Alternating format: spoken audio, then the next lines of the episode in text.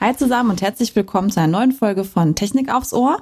Eike und ich begrüßen heute Bodo Ikinger. Er ist bei uns zum einen Autor von Ingenieur.de, Karriereberater auf den VD Nachrichten Recruiting Tagen und auch nebenberuflich Business- und Personality Coach. Herzlich willkommen, schön, dass Sie da sind. Ja, danke schön. Hallo, danke fürs Kommen.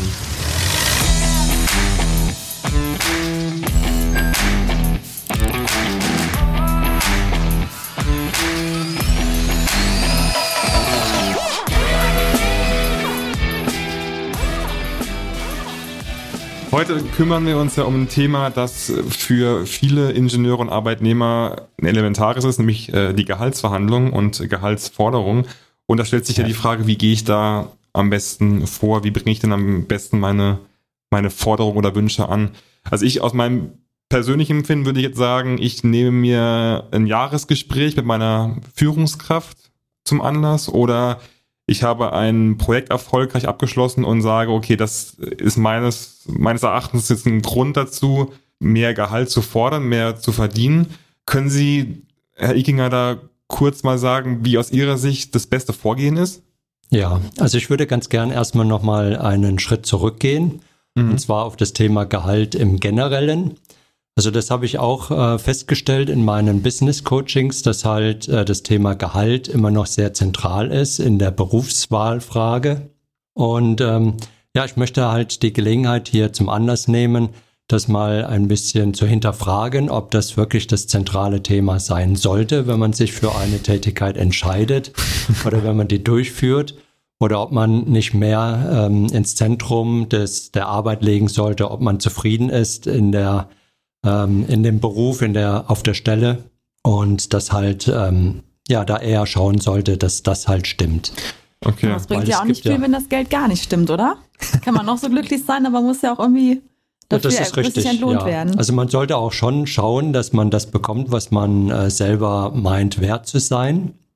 Deswegen also ist es mit ein essentieller Faktor, aber es sollte nicht der dominierende sein. Man spricht auch meistens dann in dem Zusammenhang von Schmerzensgeld, wenn Sie, wenn Sie das jetzt meinen mit dem eher inhaltlichen, oder? Ja, also Schmerzensgeld kann man nennen. Also man sollte auch eine positive Sichtweise mhm. auf das Gehalt haben.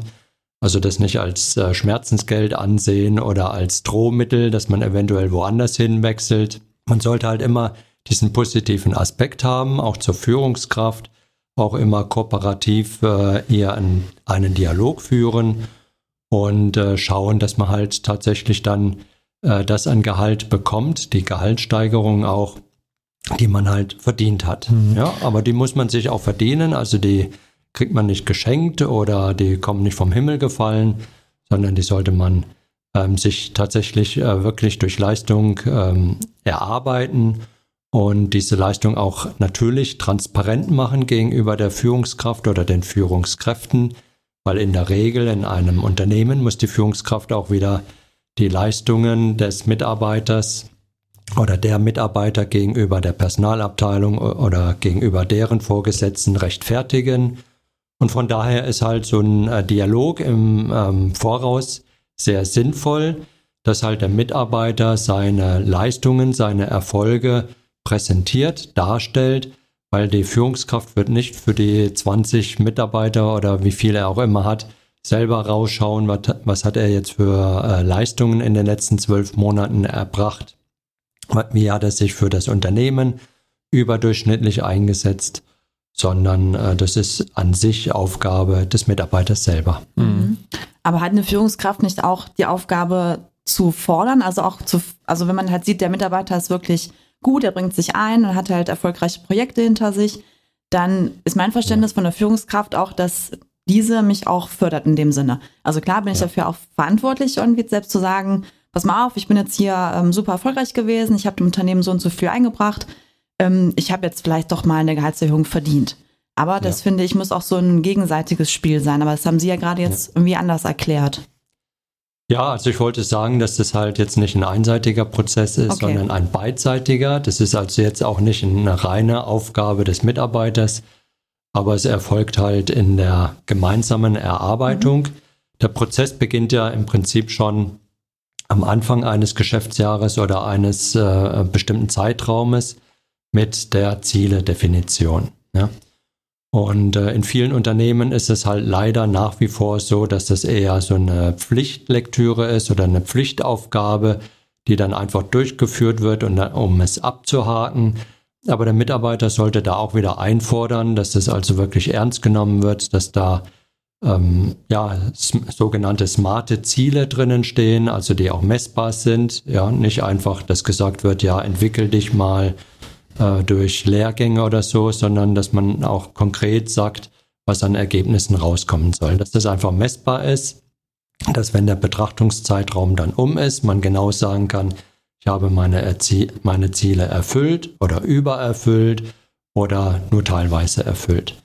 Ja, und wenn die Ziele dann halt übererfüllt sind, das äh, kann man ja auch im Dialog dann sich äh, herausarbeiten, dann kann man auch natürlich die Gehaltsfrage dann gut argumentieren. Ne? Weil das muss man argumentieren. Mhm. Man kann nicht einfach nur sagen, ich fordere jetzt, ich weiß nicht was, zwei, fünf äh, Prozent mehr Gehalt. Was ist denn realistisch? Also wie viel kann ich denn dann tatsächlich auch verlangen?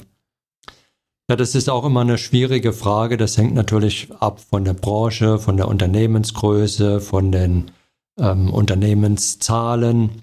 Also äh, wie viel äh, Umsatz macht das Unternehmen, wie viel Gewinn macht das Unternehmen. Und ähm, ja, ist es ein kleines regionales Ingenieurbüro zum Beispiel oder ein großer internationaler Konzern. Äh, von vielen Faktoren hängt das ab und man kann sich einfach da am Markt orientieren.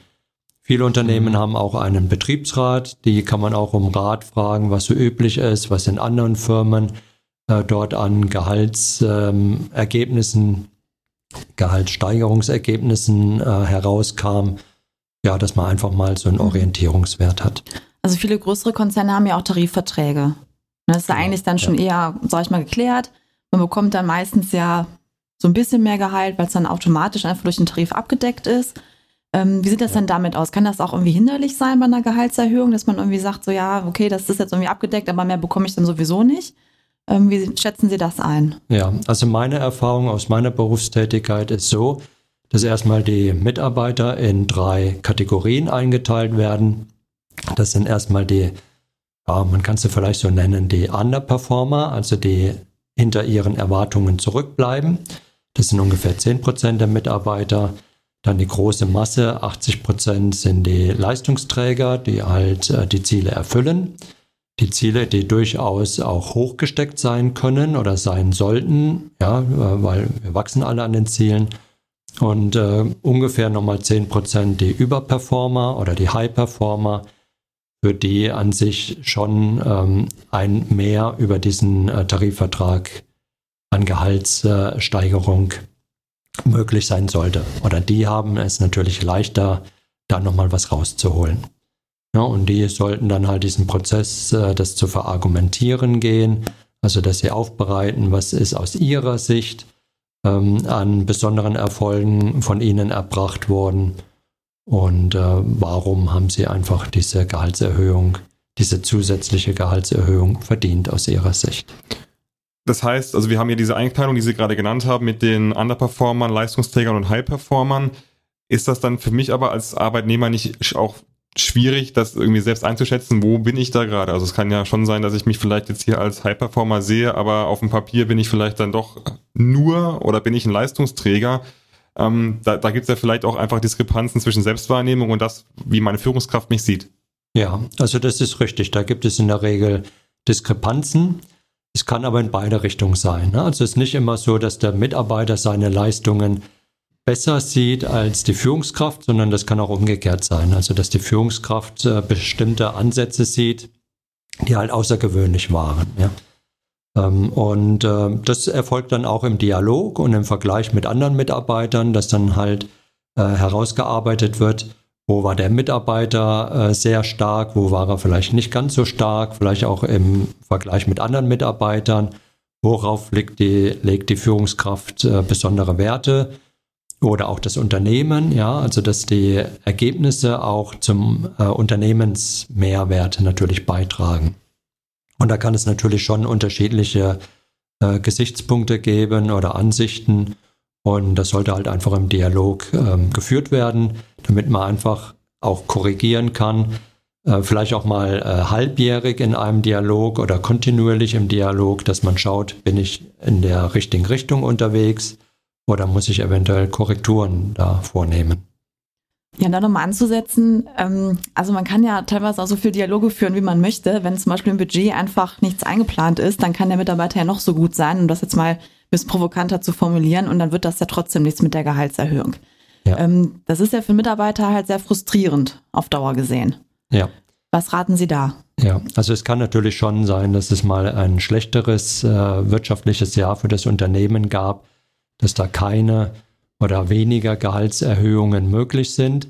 Man sollte auch den, die Gehaltsfrage nicht unbedingt an den einen Zeitpunkt ausmachen, sondern eventuell auch eine Perspektive aufzeigen. Das heißt, wenn es äh, das Jahr X oder halt dieses Jahr keine Gehaltserhöhung gab, dass man fragt, okay, äh, was muss erbracht werden, damit es dann nächstes Jahr eine Gehaltserhöhung gibt. Ja, oder wie es halt perspektivisch aussieht. Das ist auch bei Wechseln ähm, oft eine sehr wichtige Frage, die selten gestellt wird.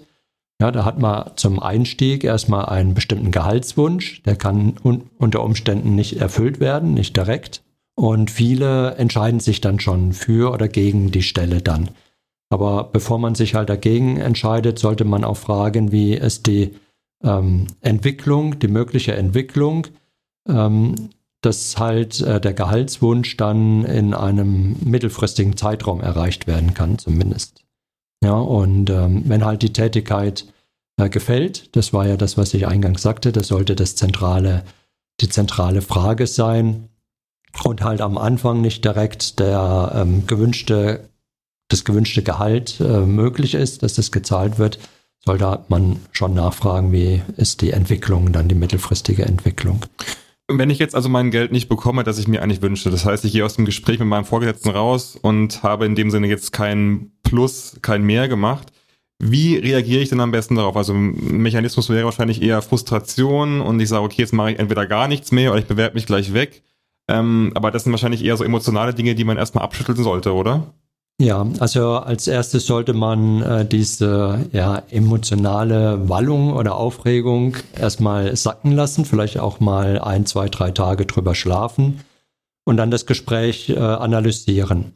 Hat das Unternehmen tatsächlich nicht die Möglichkeit, hier den Wünschen, den Vorstellungen des Mitarbeiters entgegenzukommen oder wurde einfach der Mitarbeiter nicht gehört?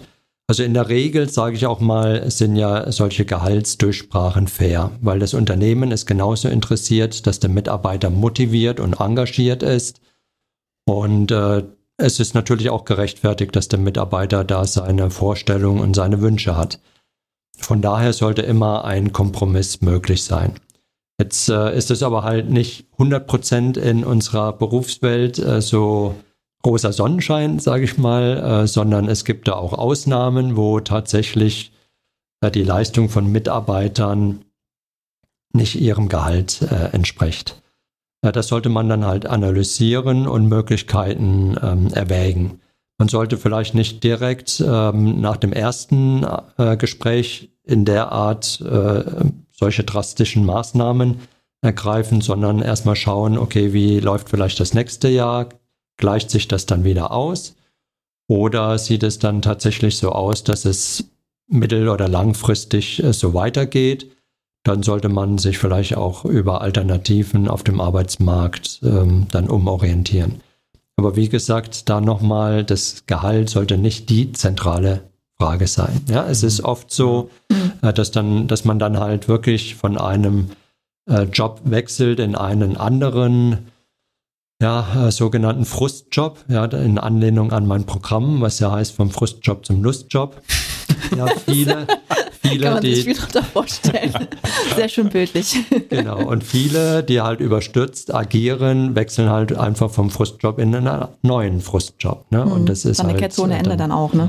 Genau. Ja. Und das ist dann halt wirklich auch nicht ähm, hilfreich für den Mitarbeiter, weil er dann sehr viele kurze Dienstzeiten in den Unternehmen hat, mhm. was dann mittel- langfristig äh, sich natürlich auch nachteilig auf die gesamte Gehaltsentwicklung mhm. im Berufsleben auswirkt. Was halten Sie denn für, von Strategien wie ich ähm, bewerbe mich woanders, bekomme dort ein Angebot und lege dann das aktuelle Angebot meinem noch Arbeitgeber vor und sagt, guck mal hier, äh, Firma XY bezahlt mir das und das. Was macht ihr? Geht ihr mit oder ich kündige? Was halten Sie davon?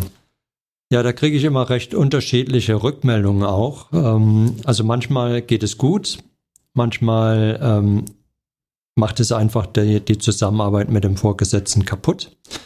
Also das müsste man genau äh, für den einzelnen Fall betrachten, ob man das, äh, ja, ob man sich da was Gutes tut oder ob man sich da was Schlechtes tut. Mhm. Weil wenn man das einmal der Führungskraft sagt, dann weiß die Führungskraft, okay, der Mitarbeiter ist jetzt nicht so stark an mein Unternehmen gebunden. Äh, für ihn ist auch das Gehalt wichtiger als die Inhalte. Und von daher kann es sein, dass der, dieser Mitarbeiter auch in dem Unternehmen nicht mehr so gefördert, nicht mehr so entwickelt wird. Und das mhm. musste man, sollte man sich halt genau betrachten mhm. vorher wie auch das Verhältnis dann zu der Führungskraft insgesamt dann Risikoreich das auf jeden heißt, Fall. Genau, das heißt, ja. das heißt, ich muss in der Konsequenz dann auch bereit sein, den Job zu wechseln. Das auf jeden Fall. Muss, also ja. sonst, ja. Äh, wenn man eine Drohung ausspricht, ohne dass da wirklich Substanz dahinter ist, dann ist die wirkungslos. Und dann geht es in der Regel tatsächlich nach hinten los. Ja, wenn die Führungskraft das merkt, dass das eh nur so eine Drohgebärde war, ohne ähm, realen Hintergrund, dann ja, verliert ja der Mitarbeiter da jegliche Mächte mhm. quasi. Nochmal auf jüngere Zielgruppen zu sprechen zu kommen, also die genannte äh, Generation Y zum Beispiel, die ja zum Beispiel sagt ja. irgendwie, ja, das Geld ist mir gar nicht so wichtig. Das hatten wir jetzt ja schon mehrfach im Gespräch. Sondern ja. mir ist es irgendwie, ich finde es viel toller, wenn ich irgendwie meine Work-Life-Balance halten kann oder ich kann irgendwie hier im Unternehmen noch zum Yoga gehen und da werden halt diese ganzen soften Themen ja viel wichtiger. Ja. Ist das jetzt vielleicht auch eher mehr so ein Trend, dass man sagt, okay, diese Generation geht da so durch und die Faktoren sind für die viel wichtiger? Ähm, wird sich das nochmal irgendwann wandeln? Also was für Bewegung können Sie da wahrnehmen? Also ich weiß jetzt nicht, ob die Ursache die Generation Y war oder äh, ob sich das jetzt allgemein so im Berufsleben entwickelt.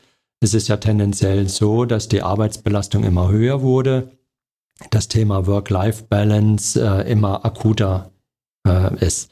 Zeigt sich ja auch durch Überlastung, Überforderung, Burnouts äh, von Mitarbeitern, wo ja die Quote ähm, nach wie vor äh, ansteigend ist. Da ähm, kommen natürlich ähm, Themen wie Ausgleich, ähm, Freizeitaktivitäten und sowas für, den, für die Berufstätigkeit mehr und mehr in den Vordergrund. Die jungen äh, Menschen, die bringen das halt schon durch ihre Werte dann mit, ja, dass die mehr freizeitorientiert sind. Die sind auch nicht so äh, stark an Unternehmen gebunden. Früher hat man ja ein Unternehmen gesucht, äh, wo man einsteigt, da sollte man auch in Rente gehen oder da wollte man in Rente gehen. Das ist ja heutzutage überhaupt nicht mehr so. Ja, und äh, ich denke, das ist auch eine gesunde Entwicklung, dass man sich da nicht von einem Unternehmen so abhängig macht, schon seinen vollen Beitrag leistet, aber einfach frei ist und äh, schaut, welches Unternehmen passt da am besten zu mir und dass auch das Unternehmen schaut, welche Mitarbeiter passen am besten zu mir. Und ähm, dass man da eine Win-Win-Situation hat. Und dann natürlich sind auch diese Werte ähm, wichtig, äh, wie schaffe ich Ausgleich, weil ein Ausgleich sorgt ja auch dafür, dass ich mich erhole, dass ich mich re regeneriere, meine Batterien auflade und wieder 100% oder 120% Arbeitskraft für das Unternehmen einsetzen kann. Ja, und äh, da denke ich, äh, tut sich auch das Unternehmen äh, vieles Gutes, wenn sie ihren Mitarbeitern solche Ausgleiche, Freizeitaktivitäten mhm. anbietet. Wonach fragen denn bei Ihnen so in der Beratung die meisten Leute oder Ingenieure jetzt einfach mal so generell? Was sind so Ihre meisten Anfragen? Die meisten Anfragen bei mir sind halt ähm, von Mitarbeitern ähm, in jeder Altersgruppe, also Absolventen genauso wie Berufstätige, die entweder, also bei den Absolventen jetzt erstmal nicht wissen, was sollen sie überhaupt ähm, beruflich machen. Und äh, steht noch vor dem Gehalt auf jeden Fall. die Frage. Ja, stimmt. Genau, das ist ja auch eine sehr zentrale. Ja, es gibt ja da auch so gewisse Studien, wie zum Beispiel die Gallup-Studie, die ja sagt, dass 85 Prozent der Arbeitnehmer in Deutschland nicht zufrieden ist mit ihrer Tätigkeit. Ja, und das ist, ein sehr äh, das ist Wert. natürlich also, ja, auf jeden Fall. extrem. Sind das dann die Inhalte, auf die Sie vorhin angesprochen haben? Das heißt also, dass Sie inhaltlich nicht zufrieden sind und mal erstmal losgelöst vom Gehalt an sich? Genau, ja. Also gerade die älteren Arbeitnehmer, ich sag mal so ab 40 plus, sind ja oft äh, durch ihr Elternhaus auch oder durch die Ausbildung in einen Beruf gekommen, der nicht so gerade ihren Leidenschaften, ihrer Berufung entspricht.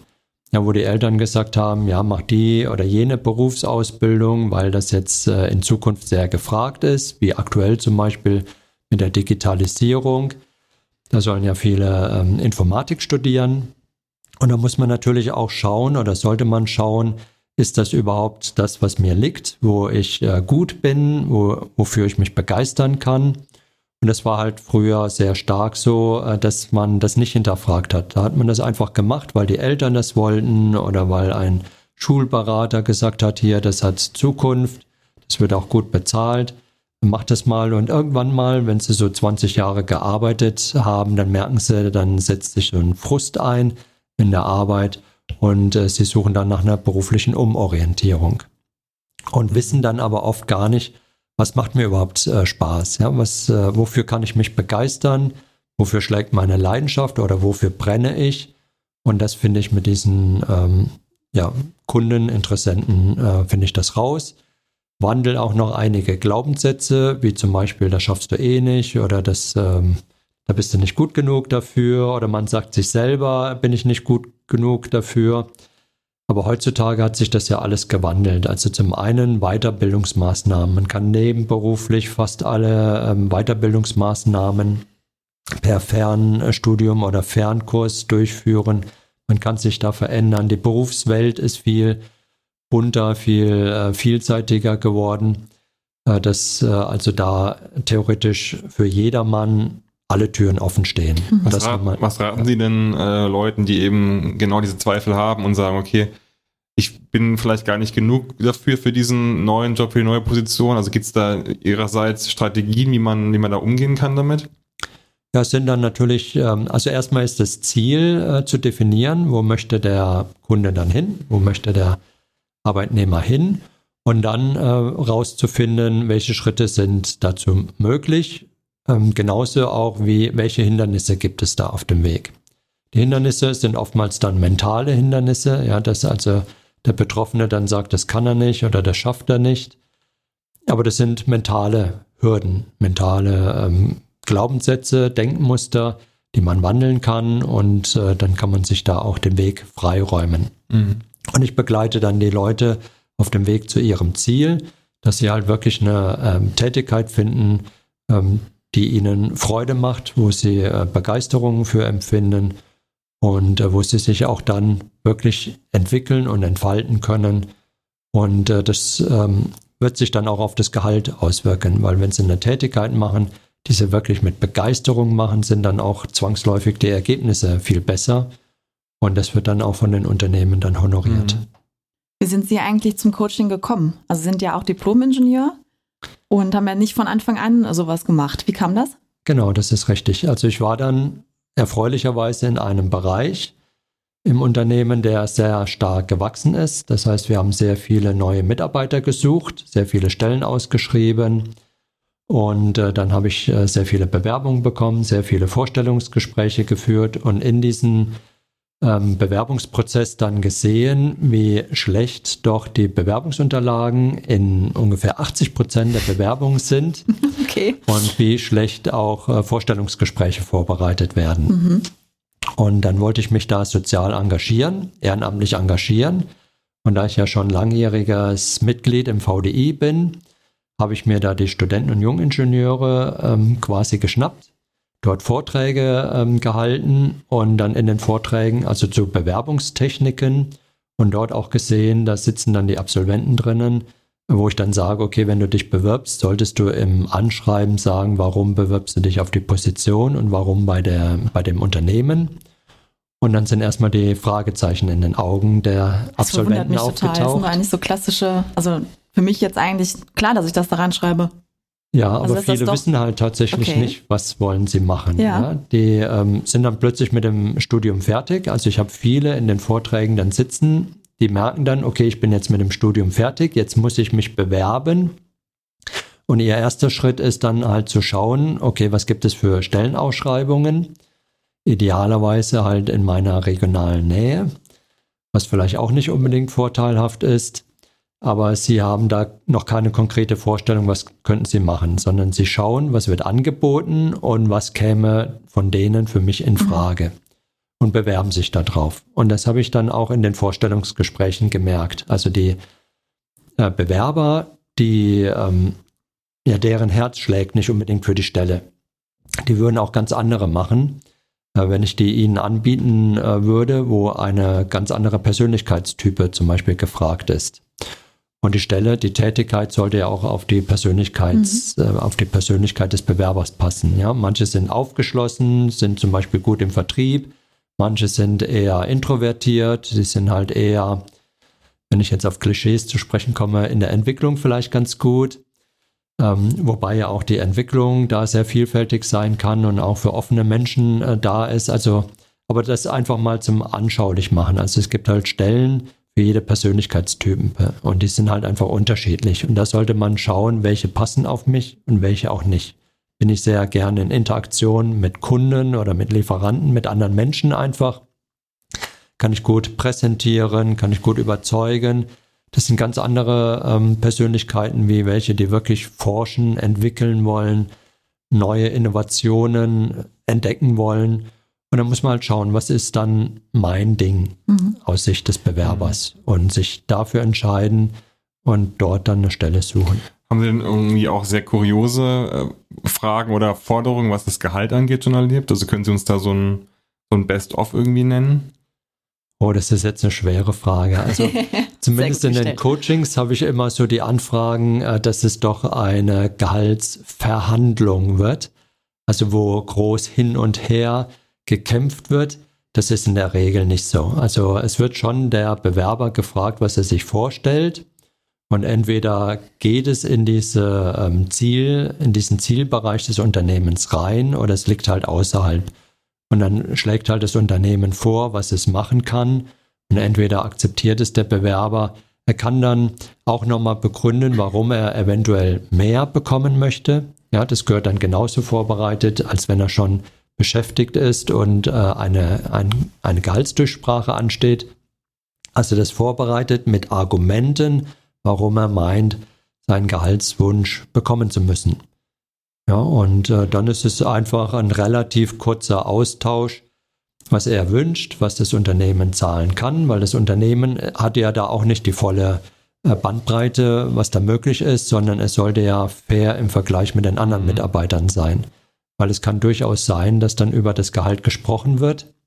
Und wenn äh, dann der Mitarbeiter sieht, oder ein anderer Mitarbeiter sieht, der neue Mitarbeiter bekommt da wesentlich mehr, oder der Mitarbeiter sieht, er bekommt da weniger als die anderen, dann entsteht ja schon ähm, ja, Misstrauen mhm. und äh, das ist einfach ein Vertrauensbruch. Aber das, das weiß ich ja in dem Sinne im Normalfall ja gar nicht, weil also meine Erfahrung äh, ist ja, über Geld spricht man nicht, auch nie unter Kollegen. Ich meine, vielleicht ist es dann in Einzelfällen doch so, aber normalerweise weiß ich selbst ja jetzt nicht genau, was jetzt die Kollegin oder der Kollege, der neben mir im Büro sitzt, jetzt eigentlich für dieselbe Tätigkeit verdient. Ja, also bei neuen äh, Mitarbeitern, die äh, vor allen Dingen Absolventen, also die nach dem Studium einsteigen, da habe ich die Erfahrung gemacht, die sprechen sehr wohl über ihr Gehalt. Okay. Mhm. Ja, oftmals weiß man auch, in welche Tarifgruppe man eingeordnet mhm. wird. Ja, da beginnt es ja schon die Gehaltsfrage, weil das sind ja auch Gehaltsbänder. Und wenn man halt drüber hinaus äh, eine Forderung äh, erfüllt bekommt, dann kommt man halt in ein anderes Tarif, ähm, eine andere Tarifstufe. Aber junge Leute unterhalten sich auf jeden Fall darüber. Mhm. Man muss zumindest damit äh, rechnen. Mhm. Ja. Also das ist halt auch so ein Glaubenssatz, über Geld äh, spricht man nicht. Aber es wird dann auch oftmals so angesprochen. Also es wird vielleicht nicht direkt gesagt, äh, wie viel man verdient, vielleicht 60.000 oder 80.000 Jahresbrutto, sondern es wird dann halt gefragt, ja, wie viel hast du mehr bekommen oder mhm. bist ja, du so außertariflich oder in welcher ne? Stufe. Mhm. Und äh, wenn man, da kann man schon merken, sind da Diskrepanzen und ähm, ja, daraus erkennt man schon, bin ich jetzt fair bezahlt oder sind da andere vielleicht übervorteilt. Mhm. Diskrepanzen können ja auch entstehen, wenn eine Führungskraft vielleicht, was ja eigentlich nicht sein sollte, bevorzugte Mitarbeiter hat, weil das ist ja eigentlich auch nur menschlich, dass man mit einem mehr zurechtkommt, mit dem anderen weniger. wenn das irgendwie im Team offenkundig ist, dann glaube ich auch, ist es sehr, sehr schwierig, da halt wirklich fair zu bezahlen und faire Gehaltsverhandlungen zu führen, weil das, glaube ich, auch oft dann mitschwingt. Haben Sie da auch oft Anfragen oder können Sie das jetzt nicht so bestätigen? Ja, also es äh, durchaus, also es wäre eine Illusion zu leugnen, dass es da so persönliche äh, Vor- oder ähm, Abneigungen gibt, Vorzüge oder Abneigungen. Also das sicherlich, das sollte aber von der Gehaltsfrage außen vor bleiben. Ja, also da sollte die Führungskraft äh, so fair sein, auch so ähm, tatsächlich die Leistungen neutral, emotionslos bewerten und die Gehaltsdurchsprachen äh, oder die Gehaltsklärungen auch ähm, entsprechend den Leistungen natürlich durchführen. Selbstverständlich sollte auch das Ziel der Führungskraft sein, mit jedem seiner Mitarbeiter gut auszukommen. Jetzt habe ich aber auch äh, selber die Erfahrung gemacht. Ich hatte ja, als ich ähm, vor ungefähr 15 Jahren äh, Führungskraft wurde, dachte ich auch, die sind alle ihrer Führungskraft loyal gegenüber eingestellt. Und da habe ich halt komplett andere Erfahrungen gemacht, mhm. dass halt sehr viele auf ihre eigenen Vorteile bedacht sind, viele auch äh, persönliche Probleme äh, mitbringen, auch gesundheitliche Probleme. Also jeder ähm, kann und möchte auch nicht so zum Unternehmenserfolg äh, beitragen, wie das die Führungskraft möchte. Das ist dann natürlich Aufgabe der Führungskraft, die Mitarbeiter zu motivieren und äh, sie natürlich zu vollem Engagement ähm, ja, einfach da hinzuleiten.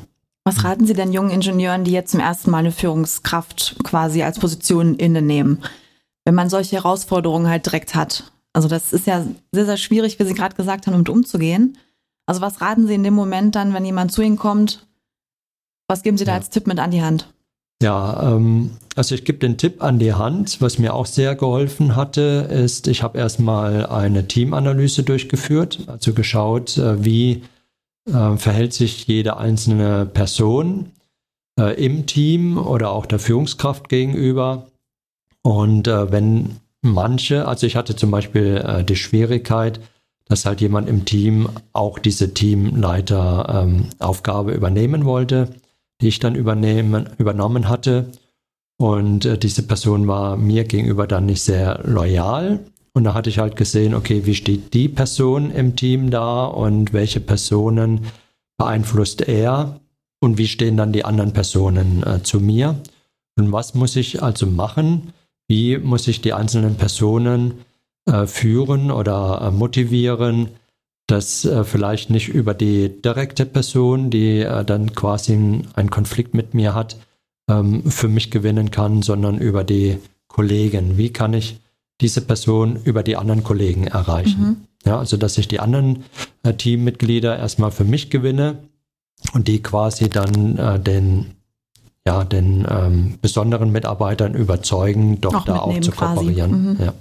Vielleicht können wir nochmal so einen Blick in die Zukunft werfen und schauen, wo es mit den Gehältern denn jetzt hingeht. Sie haben vorhin schon mal angesprochen, es, äh, es geht jetzt nicht nur ums Geld, es geht natürlich auch um, den, um die Stelle an sich, aber auch um Sachen wie ähm, Work-Life-Balance, also äh, Angebote für Mitarbeiter, wie jetzt vielleicht Sportangebote oder äh, kostenlose Getränke, gibt es ja verschiedene äh, Formen.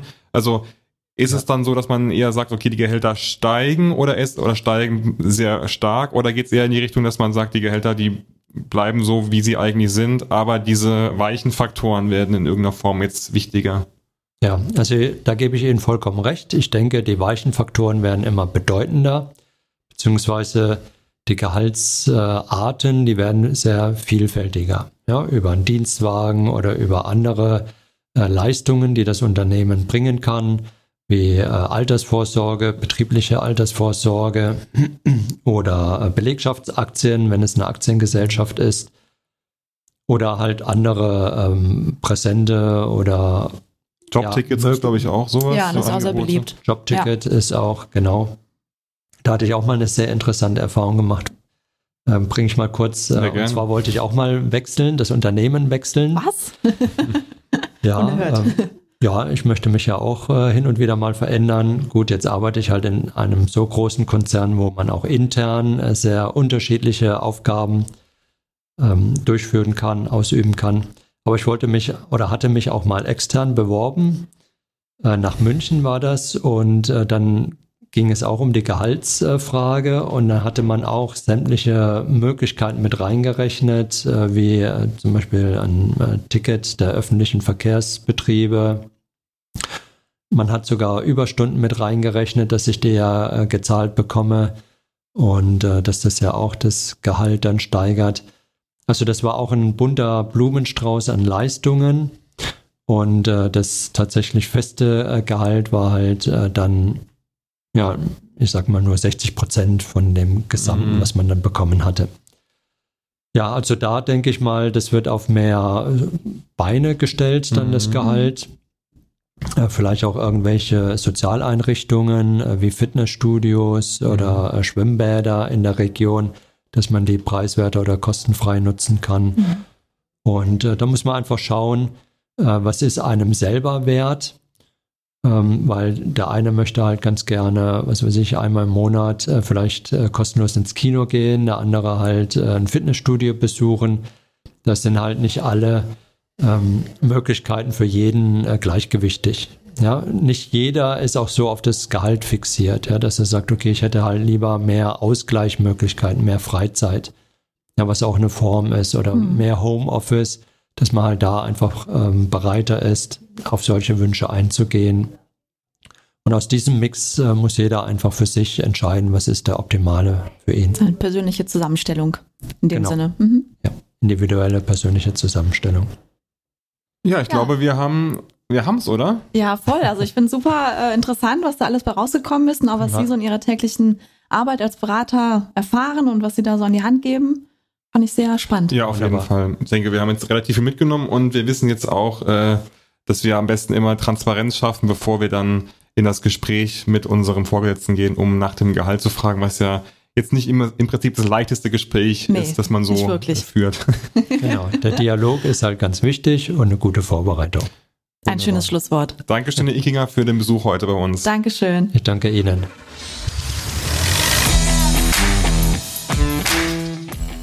Ja, wenn ihr uns Feedback geben wollt, wenn ihr Anmerkungen habt ähm, und uns Themen vorschlagen wollt, dann immer gerne an podcast.vdi.de. Könnt ihr uns gerne jederzeit schreiben. Ansonsten folgt uns überall, wo es Podcasts gibt oder eben auch bei ingenieur.de und vdi.de. Dort findet ihr unseren Podcast und könnt regelmäßig reingucken, was es Neues gibt. Und mehr zum heutigen Thema, alles rund um Gehalt, Gehaltserhöhung, auch verpasste Gehaltschancen, könnt ihr in den Show Notes äh, nachlesen. Und zwar auch alle Artikel, die Herr Ikinger schon auf ingenieur.de veröffentlicht hat. Das ist schon eine ganze Menge, also einfach mal reinschauen. Für alle Mitglieder haben wir auch noch einen Tipp, und zwar die Karriereberatung des VDI. Dort könnt ihr euch einfach ja, eure Bewerbung mal checken lassen, ähm, Zeugnisse einreichen und bekommt dann Feedback. Also einfach mal im Mitgliederbereich schauen und dort gerne einen Termin vereinbaren.